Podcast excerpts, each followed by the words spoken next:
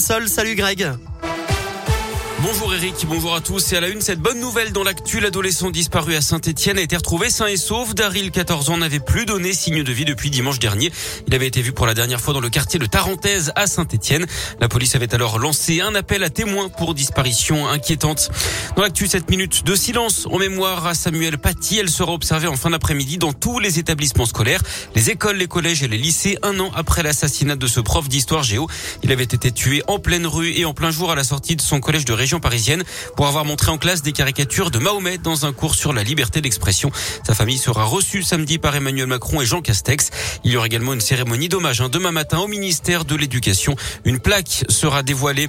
Emmanuel Macron qui a brillé sur le terrain de foot. Hier, le président participait à un match de charité contre le personnel d'un hôpital de la région parisienne. Victoire 6-1 et un but du chef de l'État sur penalty avec de la réussite, hein, il faut le reconnaître.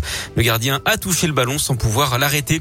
Justement, le sport avec le retour de la Ligue 1 week-end, c'est la dixième journée.